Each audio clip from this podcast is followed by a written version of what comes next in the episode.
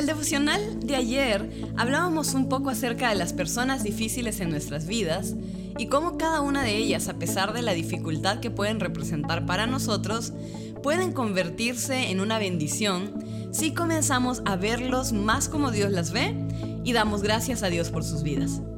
Y mientras escuchaba ese devocional, comencé a pensar en lo difícil que puede ser dar gracias en determinadas situaciones. Qué difícil es, por ejemplo, agradecer por una persona que te hace la vida difícil. Y qué difícil es agradecer cuando estás experimentando un dolor físico muy severo o una enfermedad prolongada. O también, qué difícil es agradecer por la vida cuando alguien que amabas perdió la vida. Qué difícil es agradecer a Dios por lo bueno que es cuando no tenemos trabajo, cuando nuestra familia se está rompiendo o cuando nuestras emociones están hechas un caos. Dar gracias es un arma poderosa y es medicina para nuestro corazón, pero no es algo fácil de hacer. Y es por eso que creo que la Biblia en ocasiones nos llama a hacer sacrificios de gratitud. Mira por ejemplo lo que dice el Salmo 107, versículo 22 que ofrezcan sacrificios de agradecimiento y canten con alegría por sus gloriosos actos. Los sacrificios en el Antiguo Testamento tenían diferentes propósitos como la expiación de los pecados, saldar cuentas y entre otros.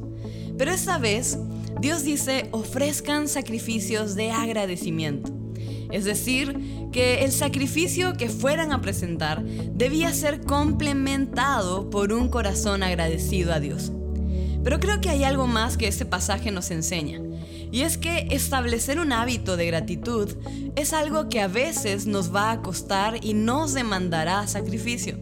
Porque la verdad es que no siempre tenemos ganas de agradecer.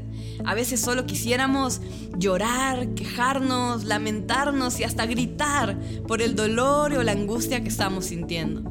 Y es en temporadas así en las que la gratitud se convierte en un sacrificio.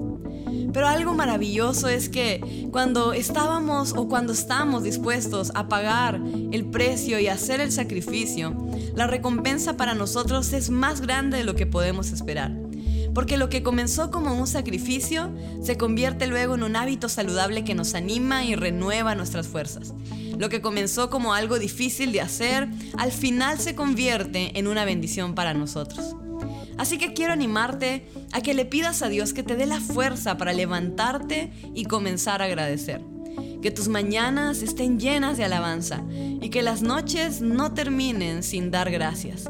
Porque la verdad es que no hay nada más hermoso que un corazón que hace sacrificios de gratitud.